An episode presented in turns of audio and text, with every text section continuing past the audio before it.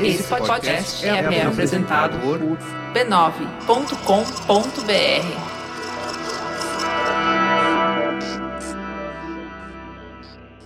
Eu sou nascido e criado na Baixada Fluminense, na região metropolitana do Rio de Janeiro.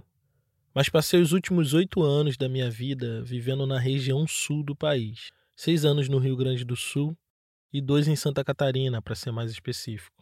Ao longo desses anos, por diversas vezes, tive pequenos surtos de saudade da minha terra, do estilo de vida, dos costumes, do cotidiano, mas sempre soube lidar relativamente bem com isso, exceto numa época específica do ano, quando batia uma saudade avassaladora e incontrolável. Eu estou falando do carnaval. Ao longo desses oito anos, pouquíssimas vezes pude estar presente no Rio de Janeiro durante o carnaval. Então acabava passando os dias de Momo em profundo sofrimento vendo pelas redes sociais amigos e desconhecidos aproveitando os dias de festa. Mas no final de 2020 eu voltei para o Rio de Janeiro. E depois de passar por um carnaval terrível naquele ano, eu estava sedento pelos blocos de rua da cidade maravilhosa. Mas como todo mundo imaginava, isso aqui aconteceu. A pandemia atrasou a festa, a alegria, no sambódromo e nas ruas. A folia de fevereiro tinha sido transferida para julho. E ontem o prefeito do Rio anunciou pelas redes sociais que o carnaval vai ficar para o ano que vem. Por conta da pandemia do coronavírus, numa decisão histórica e acertada, a prefeitura da cidade do Rio cancelou o carnaval e o carioca entrou em parafuso sem saber o que fazer nesses dias de festa. Inclusive eu. Isso aconteceu porque o carnaval é uma tradição festiva muito antiga no Rio de Janeiro. Uma relação tão antiga que hoje é impossível ver um sem o outro. É quase uma relação de identidade simbiótica, onde a cidade depende da festa e a festa depende da cidade. Essa interdependência ajudou a moldar os costumes e os hábitos fluminenses, mas também foi moldado e modificado por eles ao longo da história. O carnaval de rua e das escolas de samba, por exemplo, começaram a tomar a forma que tem hoje na virada do século XIX para o XX. O relato mais comum entre cronistas e historiadores do samba do período conta que tudo começou quando um homem negro chamado Hilário Jovino chegou ao Rio de Janeiro vindo da Bahia. Chegando aqui, Hilário Jovino foi recebido na comunidade baiana da Pequena África, região portuária da cidade maravilhosa, e resolveu que iria fundar o maior e melhor rancho de reis que a cidade já tinha visto. Os ranchos de reis era tipo um bloco que saíam em cortejo dramático musical, representando o dia que os reis magos encontraram o menino Jesus. A Folia de Reis era uma festa religiosa muito comum no Brasil do século XIX, inclusive no Rio de Janeiro, e durava de dezembro a 6 de janeiro, que é o dia de reis no calendário cristão. Para se destacar dos outros ranchos, Hilário Jovino resolveu desfilar com seu rancho fora da data prevista. Para isso, ele esticou as saídas do cortejo para além do Dia de Reis e saiu com seu grupo pelas ruas em pleno carnaval, algo muito incomum na capital federal naquela época. Essa novidade trouxe ao carnaval dias normalmente marcados pela quebra de regra, a ordem e organização dos ranchos de reis, que tinham alas bem definidas, enredos e músicas cantadas que misturavam violão e percussão. De certa forma, ele acabou imprimindo um novo padrão para o carnaval carioca. Mas enquanto eu pesquisava essa história social do carnaval para entender onde ela se esbarra com o samba, me deparei com o nome de muitas mulheres que foram importantes para a construção da tradição carnavalesca carioca, mas que infelizmente tiveram suas histórias resumidas a duas ou três linhas. A história de Hilário Jovino é, sem dúvidas, fantástica, e eu espero contar ela aqui com mais calma numa outra oportunidade, porque, ao contrário das mulheres negras que foram suas contemporâneas, Hilário Jovino recebeu merecida atenção de cronistas e historiadores, e por isso a gente tem bastantes detalhes interessantíssimos sobre sua vida, inclusive um caso de talaricagem que quase fechou um rancho carnavalesco. Mas essa fofoca vai ficar para outro dia. Enquanto ele recebeu a atenção devida, mulheres negras de seu tempo comumente são apresentadas em livros, artigos e crônicas, quase sempre em listas sem muitos detalhes sobre suas vidas. Todos parecem concordar que elas foram muito importantes para a história social do samba, mas não importante o suficiente para que tivessem mais de duas linhas dedicadas às suas biografias. O padrão é sempre o mesmo. Tia Fulana foi uma mulher importante para a comunidade e tal, dava festas no seu quintal, onde o sambista Ciclano começou a dar os seus primeiros passos no mundo da música. E o que vem a seguir é uma longa e detalhada biografia do sambista Ciclano. Durante minhas pesquisas em livros, artigos e publicações recentes e mais antigas, me topei diversas vezes com esse mesmo padrão, até que me deparei com uma personagem intrigante. Ao lado do seu nome tinha uma breve biografia que dizia que ela tinha sido presidente e fundadora de muitas agremiações carnavalescas, onde atuou algumas vezes como cantora, outras como porta-bandeira e também como mestre-sala.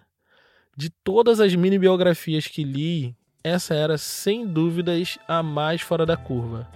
Uma mulher negra que no início do século XIX estava atuando no carnaval em papéis que hoje em dia são um domínio hegemônico dos homens. E no caso do mestre Sala, um papel exclusivamente masculino. Essa mulher tem um nome. E apesar de na sua época ter sido tão famosa quanto a Tia Ciata, hoje quase ninguém sabe de sua existência. Ela se chamava Maria Adamastor. Meu nome é Tiago André e esse aqui é o História Preta. Você está ouvindo a série O Samba das Pretas. Episódio 2 Outros Carnavais.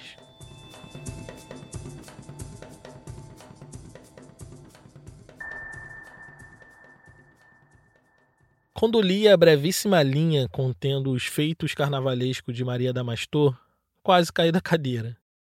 Eu estava diante de uma mulher extraordinária e tentei imaginar que tipo de personalidade teria uma pessoa que foi dirigente de ranchos carnavalescos, que na época tinha o mesmo status que hoje tem as escolas de samba, além de ser cantora, mestre-sala e também porta-bandeira. A primeira coisa que eu fiz foi revisar as anotações e textos que eu já tinha lido para ver se o nome dela tinha passado despercebido por mim no meio de citações em listas de mulheres importantes no samba. E pimba, lá estava ela citada várias vezes, mas sem muitos detalhes, apenas figurando no meio de outras mulheres igualmente importantes. Inclusive, no último episódio, eu citei um depoimento dado por Bussi Moreira, neto de Tia Ciata, ao pesquisador e sambista Ney Lopes sobre mulheres sambistas de seu tempo. No meio de Tia Ciata, Carmen Chibuca e outras mulheres, Bussi cita o nome de Maria Damastor como uma das grandes bambas de seu tempo. Isso me deixou completamente obcecado por conhecer mais detalhes da vida dela. Como que alguém pode ser tão referenciada e reconhecida em vida e ser quase completamente esquecida pela história social do samba? Eu queria saber mais daquela mulher, de onde ela veio, como se envolveu com o samba e o carnaval e como terminou sua vida. Mas já era tarde da noite e eu precisava descansar um pouco. Então fui me deitar, mas a cabeça continuou a mil. No dia seguinte, eu voltei aos artigos e publicações acadêmicas que já tinha para ver se encontrava alguma referência que pudesse me dar detalhes da vida de Maria Damastor. Foi nos trabalhos de pesquisa dos historiadores Tiago de Melo Gomes e Rodrigo Cantos Savelli Gomes que encontrei o que precisava. Eles dois foram os únicos que encontrei dando um pouco mais de atenção para essa personagem. Mas como suas pesquisas não eram especificamente sobre ela, eles não entraram muito em detalhes, mas, como de praxe em publicações dessa natureza, eles deixaram nas notas de rodapé o lugar onde eles encontraram essa informação. E, para minha surpresa, os dois apontavam para um mesmo lugar. Um livro chamado Figuras e Coisas do Carnaval Carioca, de autoria de um sujeito chamado JFG. Aparentemente, ele foi a única pessoa que se interessou em aprofundar um pouco mais na vida de Maria Damastor.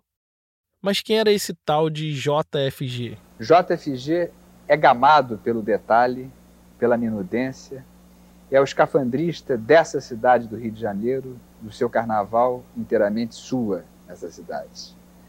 É o arqueólogo dos cantinhos da cidade, o seu síndico natural e mais competente.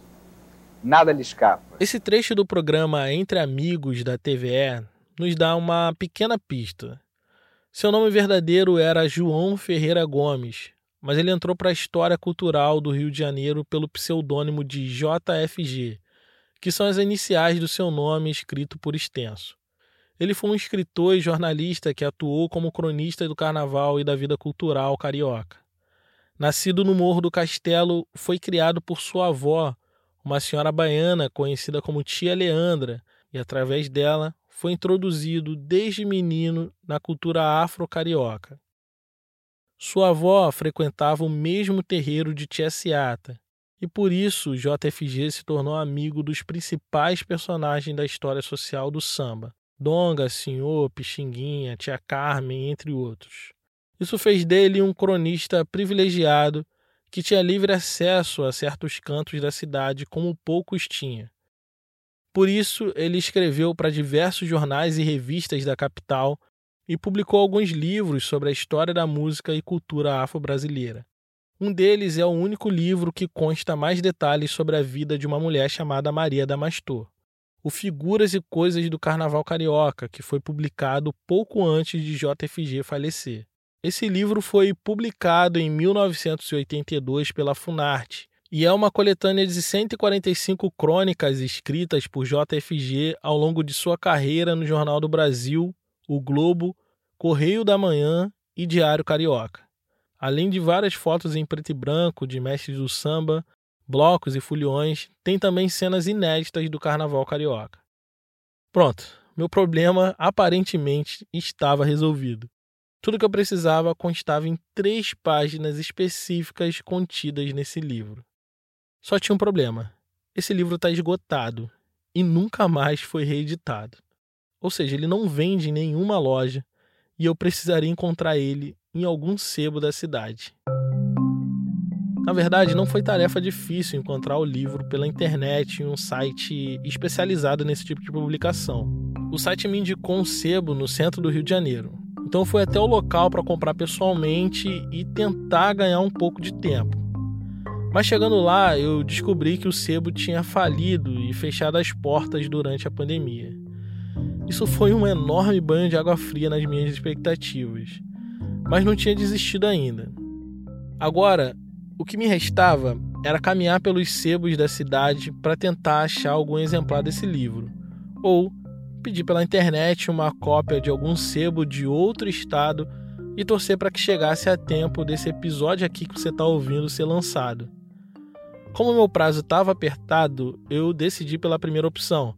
Afinal de contas, eu já estava na rua e eu tinha pouco tempo, e aquele era o único livro publicado que continha uma possível biografia mais detalhada da nossa personagem.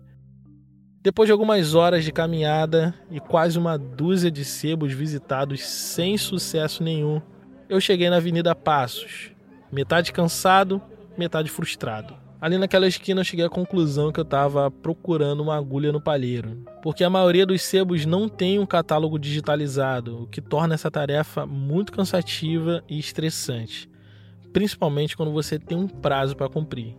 Eu cheguei ali com uma ideia de procurar nesse último sebo da minha lista e caso não encontrasse, eu desistiria dessa história, pelo menos por enquanto. O último sebo que eu encontrei era muito bagunçado, o que drenou todas as minhas esperanças de encontrar o livro. Mas, para minha surpresa, eles tinham um catálogo digital muito bem organizado. Eu não pude entrar além da recepção por conta da lotação do espaço e as normas de contenção do coronavírus. Então, dali mesmo, eu perguntei ao atendente se ele tinha o livro que eu precisava. Tô procurando um livro chamado. Uh, deixa eu ver aqui direitinho. Figuras e Coisas do Carnaval Carioca. O cara consultou o sistema e me pediu para aguardar. Valeu, obrigado. Enquanto ele ia no fundo da loja, eu fiquei pensando que eu nunca tinha ficado tão tenso vendo alguém procurar um livro numa prateleira. Minutos depois, ele voltou com um exemplar na mão e disse que era o último da loja. Eu acho que eu nunca serei capaz de descrever para vocês o quanto que eu fiquei feliz de ver aquele livro. Finalmente eu tinha achado o único livro que talvez contasse melhor a história de Maria Damastor. Será que valeria a pena? Eu te conto tudo isso assim que a gente voltar. Se você gosta de ouvir podcast, vai curtir muito o app do Amazon Music. Isso porque, além de milhões de músicas, o Amazon Music tem também milhares de podcasts disponíveis para ouvir de graça, inclusive o História Preta. Basta ter uma conta Amazon, fazer o download e ouvir. Mas ao assinar o Amazon Music Unlimited, a coisa vai para um outro nível. São mais de 75 milhões de músicas disponíveis, inclusive os clássicos do samba além das melhores playlists feitas pela curadoria Amazon Music, para você ouvir o que quiser, quando quiser e sem anúncios. Inclusive, eu sei que muitos de vocês ouvem História Preta enquanto lava louça, e eu também faço isso. Uma das paradas mais legais de ouvir o Amazon Music é conseguir, mesmo com as mãos molhadas, tocar um episódio apenas pedindo para Alexa dar o play. Isso é muito viver no futuro. E agora vem a melhor parte. Acessando amazon.com.br barra História Preta, novos assinantes ganham 30 dias de graça para experimentar. O plano é renovado automaticamente, mas você pode cancelar na hora que você quiser. O link está aqui embaixo na descrição do episódio. amazon.com.br barra História Preta. Vai lá e não perde esses 30 dias de graça. A crônica de abertura do livro do JFG é justamente sobre Maria Damastor e tem o seguinte título: Com o apelido de Adamastor, Maria brilhou no carnaval. Ela foi originalmente publicada em 1963, portanto, 40 ou 50 anos depois dos melhores anos da nossa personagem, que tudo indica atuou com relevância no carnaval até o fim dos anos 20. Seu nome verdadeiro, que estava na certidão e nos papéis oficiais, era Maria da Conceição César. O Adamastor veio depois. Esse nome veio a ela durante um dos ensaios de um rancho carnavalesco que fazia parte, quando no encontrão com uma colega acabou derrubando a moça no chão, que de surpresa gritou: Poxa, Tu parece o Adamastor. Esse era o nome de um navio cruzador português que esteve meses fundeado na Baía de Guanabara para homenagear a posse do Marechal Hermes da Fonseca à presidência da República em 1910. O navio passou a fazer parte da paisagem da região portuária na Pequena África, e por seu tamanho gigantesco era impossível de ser ignorado. Daí o apelido dado pela amiga, a Maria César, que acabou virando Maria Damastor. Muitos achavam que ela era baiana por conta da sua proximidade com as comunidades que orbitavam no entorno de Tia Ciata e outras tias da pequena África. Mas na verdade ela era carioca da gema. Nasceu na antiga Rua do Hospício, que hoje nós conhecemos como Rua Buenos Aires, na região central da cidade do Rio de Janeiro, inclusive bem próximo de onde encontrei o livro do JFG. Pode ter sido essa proximidade dela com a comunidade baiana que a introduziu no carnaval dos ranchos, muito forte entre eles. Como eu disse, Maria Damastor foi dirigente, fundadora de vários desses ranchos, que eram como as escolas de samba de hoje. E essa informação foi um gatilho inicial para que eu buscasse saber mais sobre sua vida. Porque olhando para as escolas de samba de hoje, correndo o risco de cometer um anacronismo, das 13 que compõem o grupo especial do Rio de Janeiro, apenas o Salgueiro tem uma mulher como dirigente. Esse papel da direção e decisão dos rumos de uma agremiação carnavalesca tem sido um campo de domínio masculino há muitos anos. E eu precisava saber se a Maria Damastor era uma mulher muito à frente do seu tempo ou se ela era mais uma entre tantas mulheres que exerciam liderança nos primórdios do carnaval. Mas para isso, a gente vai ter que entender um pouco como era o carnaval nos tempos de Adamastor. Você se lembra de Hilário Jovino, o sujeito do início do episódio que mudou o carnaval carioca? Pois é, para entender o carnaval daquele tempo, a gente precisa retomar a história dele. Quando Hilário Jovino chegou na corte, encontrou um Rio de Janeiro mergulhado nas tradições de festas religiosas, que começavam na Folia de Reis passando pelo Carnaval, a festa do Divino Espírito Santo e as congadas. A comunidade negra da cidade sempre esteve intimamente envolvida com as festas religiosas e, de certa forma, acabaram imprimindo nelas seus próprios modos e costumes de celebrar. Durante o período escravocrata, os feriados religiosos eram os momentos de maior liberdade e autonomia das populações negras escravizadas. Então, essas datas eram especificamente guardadas por elas e temidas por outros grupos sociais. Depois da revolta dos malês, houve um aumento progressivo da repressão policial em manifestações negras em festas de rua. Isso porque a tentativa dessa revolta africana no coração da Bahia aconteceu durante um feriado religioso, aproveitando justamente um momento de relativo relaxamento da vigilância sobre os negros da cidade.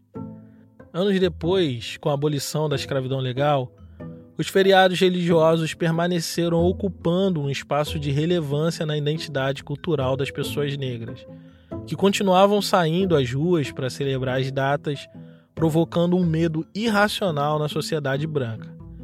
Hilário Jovino sabia muito bem disso, e foi exatamente por aí que ele começou a sua revolução carnavalesca. Decidido a ser o maior e melhor, ele fundou o Rei de Ouro, um rancho de reis. Legado de uma tradição medieval portuguesa, esses ranchos ou reisados eram associações festivas que juntavam pessoas numa espécie de presépio ambulante na véspera do 6 de janeiro, o dia de reis do calendário cristão. O sincretismo religioso e as múltiplas reinvenções da tradição fez dos ranchos uma manifestação popular feita basicamente por pessoas negras que se juntavam no campo e na cidade para celebrar festas religiosas no modo geral. Quando Jovino fundou o Rei de Ouro, a Folia de Reis e outras festas populares estavam em franco declínio graças à repressão policial por se tratar de festas de muitas manifestações negras. Em contrapartida, o carnaval ganhava cada vez mais espaço no cenário popular por conta das grandes sociedades carnavalescas, associações festivas de gente abastada que buscava transplantar para o Brasil o jeito europeu de fazer carnaval. Com outras festas morrendo de inanição, o carnaval começou a se tornar o centro das atenções e um terreno fértil para as disputas sociais. Desde que o carnaval é carnaval, ele é disputado pelas elites e o populacho. Então, antes da era dos ranchos, como o Rei de Ouro, existiu os Zé Pereiras, os Cucumbes e outras manifestações carnavalescas praticadas pela população negra. Acontece que, enquanto as grandes sociedades apareciam nas páginas de cultura, as manifestações da população negra apareciam nas páginas policiais.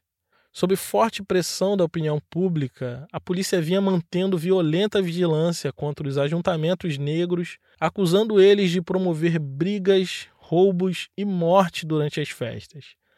Para driblar esse obstáculo, Hilário Jovino, que tinha certas conexões com integrantes das elites sociais, conseguiu autorização policial para o Rei de Ouro sair sem nenhum problema. Junto com isso, o Rei de Ouro saiu às ruas com forte ordenamento e disciplina, com cordas de isolamento separando os membros do rancho do povo nas calçadas. Com isso, ele ofereceu uma alternativa popular às grandes sociedades carnavalescas e tranquilizou as elites que ainda temiam a maneira dos pobres brincarem o carnaval. Essa estratégia de andar na linha, pedindo autorização, estabelecendo boas conexões com membros da elite, fixou um novo padrão de conduta ideal que os intelectuais, jornalistas e artistas brancos valorizavam na comunidade negra. Com o tempo, o Rei de Ouro ganhou espaços, se assumiu como manifestação folclórica, saiu das páginas policiais e conquistou a simpatia dos cronistas mais celebrados da cidade. Hilário Jovino parecia ter descoberto o caminho das pedras e sua estratégia de negociação com a intelectualidade e as forças de segurança revolucionou o carnaval de rua. Mas, como você deve saber, ninguém muda o mundo sozinho. Essa estratégia de pedir autorização e andar com salvo-conduto policial já tinha sido adotado também por Tia Ciata, a velha baiana que morava na Praça 11 e era liderança religiosa quituteira e musicista. Assim como Hilário Jovino, ela também era presidente de um rancho carnavalesco, o Rosa Branca, que tinha Jovino como um dos fundadores, mas que depois de uma série de desavenças acabou somente na mão da velha baiana. Ele era um sujeito inquieto, já tinha fundado e saído de três ranchos carnavalescos quando decidiu abrir um rancho chamado Jardineiras, apenas para rivalizar com a tia Ciata, seu desafeto carnavalesco. Quem contou essa história foi o Donga, um dos autores do primeiro samba gravado, em entrevista ao jornal O Globo na década de 60. Mas no depoimento do Donga, faltou algo que a gente encontrou nas crônicas de JFG. O jardineira, assim como muitos outros ranchos daquele tempo, não nascia da vontade de uma pessoa só. Era sempre um esforço coletivo de extrema organização de gente simples. Segundo a FG, uma das fundadoras do Jardineira era a Maria Damastor.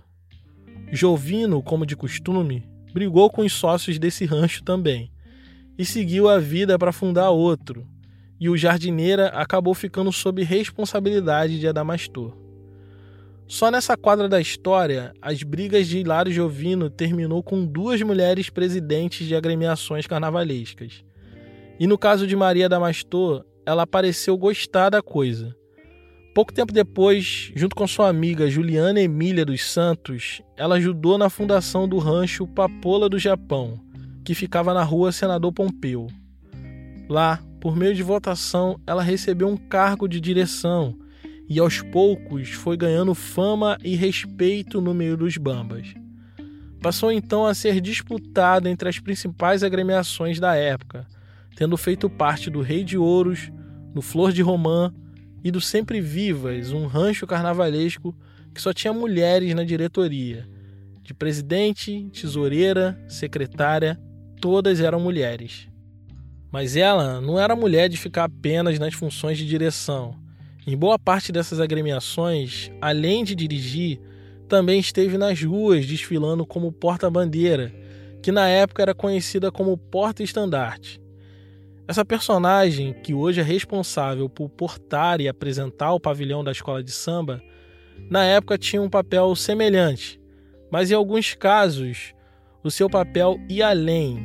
Isso porque, em algumas situações, a disputa entre ranchos e cordões beirava a violência e em outras chegava às vias de fato. Roubar a bandeira de um rancho era o maior ato de ousadia de um rancho rival.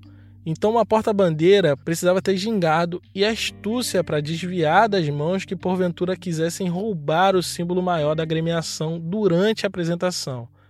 Adamastor não só foi porta-bandeira, como nos seus últimos anos de avenida foi também mestre-sala que é o parceiro da porta-bandeira, que hoje é um papel exclusivamente masculino, mas que na época não tinha diferenciação de gênero. Esse nome, mestre-sala, é uma herança dos antigos carnavais de salão das grandes sociedades carnavalescas das elites econômicas. Lá, ele era responsável por recepcionar os convidados dos bailes e de manter a ordem e o decoro nos salões. Nos ranchos, no contexto de rivalidade, muitos deles eram responsáveis por garantir a segurança física dos membros do rancho e o bom andamento do desfile. Há casos de mestres-salas que foram escolhidos justamente por serem fortes fisicamente e de ter fama de serem violentos para proteger o estandarte do rancho ou cordão dos rivais que desejavam roubar. Mas no caso de Maria Damastor, parecia ser algo mais performático, que estava no campo do lúdico, das danças coreografadas com a porta-bandeira, nos moldes que a gente encontra no carnaval de hoje.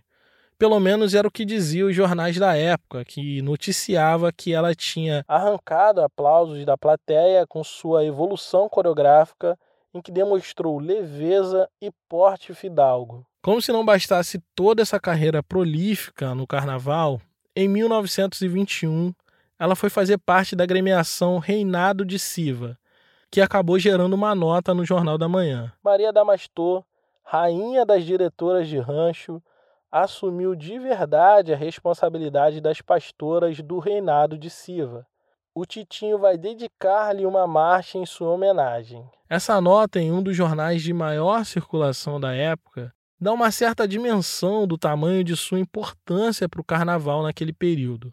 A aquisição do reinado de Siva era grande, segundo o jornal. A rainha das diretoras de rancho iria assumir a responsabilidade das pastoras. Naquele tempo, não existia microfone nem amplificação de som, então não existia a figura do puxador de samba ou intérprete de samba, como preferia nosso saudoso Jamelão.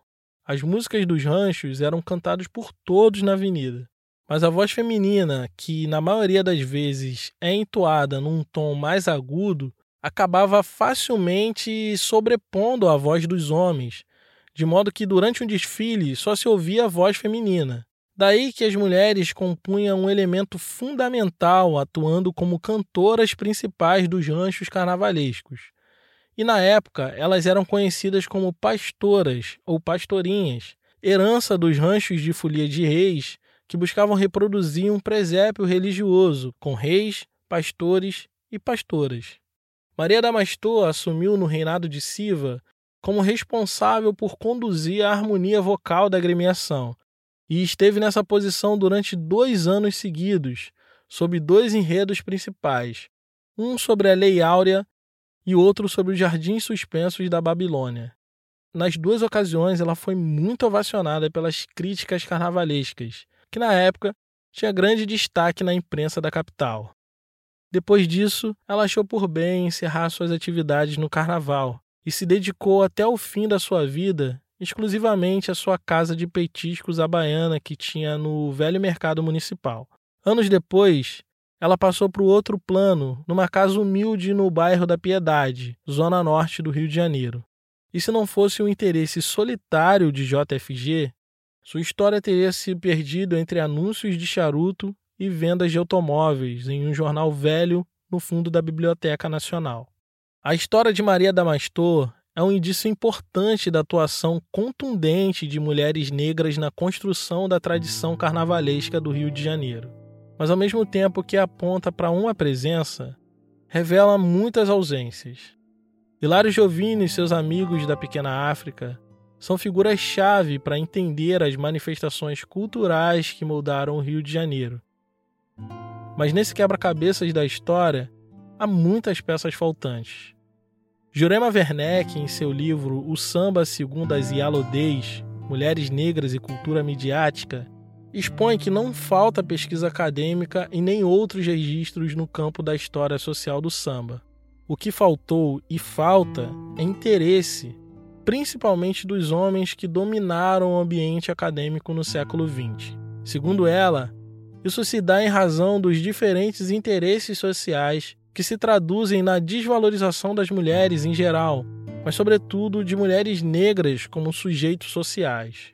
Eu já disse aqui várias vezes, mas preciso repetir: a história não está dada. Ela é reconstruída a partir do ofício da pessoa historiadora, que, através dos vestígios deixados do passado, consegue investigar, revirar, elaborar e conectar peças a fim de reconstruir mundos esquecidos pelo tempo. E essa tarefa muitas vezes começa pelo simples interesse. A hegemonia racista e patriarcal limitou seu olhar e negligenciou uma série de fontes importantes para a compreensão da história social do samba. De modo que hoje nós temos pouco ou quase nenhuma fonte para entender a trajetória de mulheres como Maria Damastor e outras completamente esquecidas. Graças aos cuidados e curiosidades de jornalistas, cronistas e historiadores, eu sei detalhes minuciosos sobre a vida de Hilário Jovino. Sei do samba que ele ia, das ruas que ele morou, dos amigos que ele talaricou. Eu sei bastante sobre Cartola, Paulo da Portela, Zé Espinguela e a turma do Estácio. Mas eu não sei nada sobre a vida de Tia Fé e Tia Tomásia, raízes da Estação Primeira de Mangueira. Sei pouquíssimo sobre Dona Neném, Dona Maura, Doroteia, que foram corresponsáveis pelos ranchos que deram origem à Portela. Eu sei menos ainda sobre Maria Rezadeira, mulher responsável pela disseminação do jongo que deu origem ao Império Serrano. E eu não sei se um dia eu saberei. Mas esse podcast aqui é mais um registro para a posteridade. Uma maneira simples de deixar marcado pela figura da Maria Damastor que essas mulheres existiram, criaram, inventaram e mudaram para sempre a história da cultura popular brasileira.